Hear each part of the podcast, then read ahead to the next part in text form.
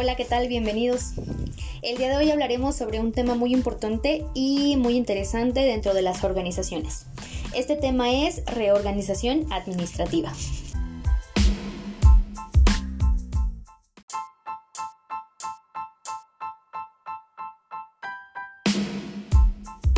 Para iniciar con nuestro tema hablaremos sobre qué es organización. Organización es un proceso que viene de la especialización y de la división del trabajo. Recordemos que la división de trabajo es agrupar y asignar actividades y funciones a unidades, departamentos o grupos específicos. Esto se hace con el fin de lograr objetivos comunes de un grupo de personas. Cuando nosotros realizamos una división de trabajo, vamos a lograr conseguir la especialización del trabajo ya que cada grupo o cada departamento sabrá exactamente cuáles son las actividades que tiene que llevar a cabo. Cuando existe una reorganización, se cambia la estructura y esto afecta a toda la organización. Existen dos tipos de reorganización. Tenemos la interna, que se da por la necesidad de incrementar la rapidez de respuesta o del flujo de trabajo, o por algún cambio de estrategias. Y tenemos la externa, que es por el cambio en el entorno. Por ejemplo, si existen cambios o modificaciones en el mercado o por la modificación de la economía del país.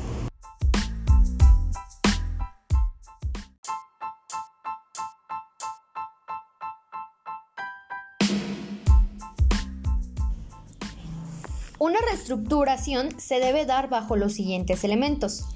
Tenemos la metodología. En ella encontramos la planeación, que es determinar los lineamientos generales garantizando la cobertura de los factores que se pretenden alcanzar de acuerdo al funcionamiento de la organización. Después tenemos la instrumentación, que es seleccionar y aplicar diferentes técnicas de acopio de información según las prioridades establecidas en la planeación. El análisis de la información es el siguiente paso. En él se examina la información recabada anteriormente y los componentes organizacionales según su naturaleza y su relación en la estructura. La implantación es cuando se pone en, en, práctica acciones específicas según los criterios acordados para cubrir necesidades tanto en tiempo y forma. El seguimiento y la evaluación se encargan de analizar el comportamiento de los cambios para comprobar y cuantificar el desempeño y la calidad de los resultados obtenidos. Las etapas de una reorganización son las siguientes. Tenemos como principal elaborar un proyecto final. La elaboración de un proyecto final es de las técnicas más idóneas para preparar y, realizar un cambio dentro de la organización. Algunas de estas técnicas son cuadros de distribución, mapas de procesos o diagramas de flujos. Los principios de la organización se clasifican de la siguiente manera. Primero tenemos la departamentalización. Este principio hace referencia a la división del trabajo según un lugar, un producto, un servicio, cliente. Esto implica la especialización del trabajo en cada departamento. Como lo veíamos anteriormente, departamentalizar es hacer grupos en donde se va a dividir el trabajo. Podemos hacerlo según el lugar, por ejemplo, según las zonas geográficas, según el producto. Hay empresas que se dedican o que más bien departamentalizan su trabajo de acuerdo a los productos que maneja o los servicios. Hay quienes hacen esta departamentalización de acuerdo a los clientes. Este tipo de departamentalización se ve muy presente, por ejemplo, en los centros comerciales, que tenemos un departamento de damas, uno de caballeros, uno de niños. Es aquí donde se ve presente la departamentalización por clientes. Después tenemos la jerarquización, que son las líneas de mando arriba abajo presentes en los distintos niveles de la estructura organizacional. El siguiente principio nos habla de la línea de mando. La línea de, mando va estrechamente relacionada con la jerarquización, ya que la línea de mando va a representar el enlace entre las unidades. es una representación gráfica de la delegación de autoridad en la organización. La línea de mando nos va a mm, hacer la representación de el departamento de autoridad y los subordinados. El siguiente principio es la autoridad.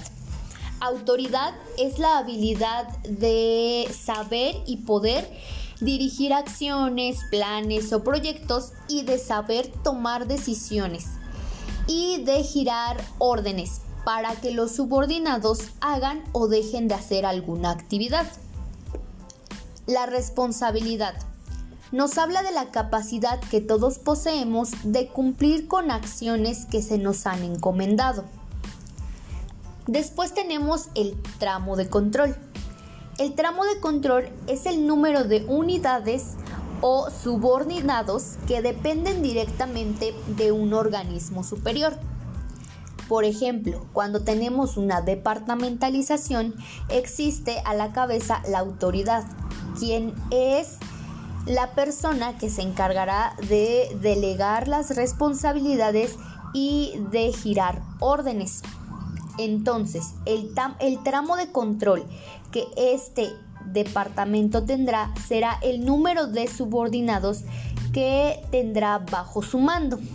Después tenemos la comunicación, que es el proceso en el que se intercambia información entre las unidades y las personas que tienen relación dentro de la organización. Es muy importante que dentro de una organización se tenga una comunicación efectiva. Para que se logre comunicar de forma correcta cuáles son las necesidades de la empresa y de esta manera se alcance de una forma eficaz los objetivos de la organización. Tenemos un cambio organizacional,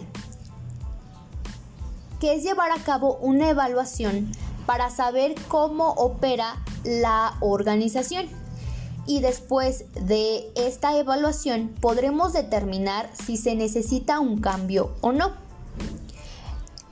Cuando se va a realizar un cambio organizacional no se puede establecer si es necesario o no si previamente no se ha hecho una evaluación.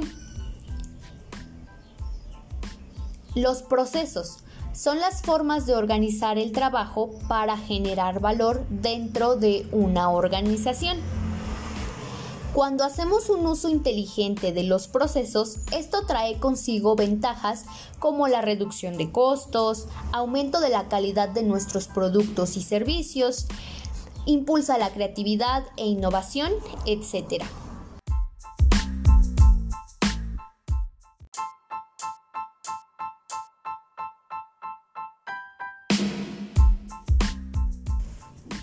es importante examinar los componentes de la estructura para evaluarlos y lograr llevar a cabo un downsizing que hace referencia a la reducción, upsizing que es el aumento y de esta manera lograr un right sizing que es el tamaño correcto.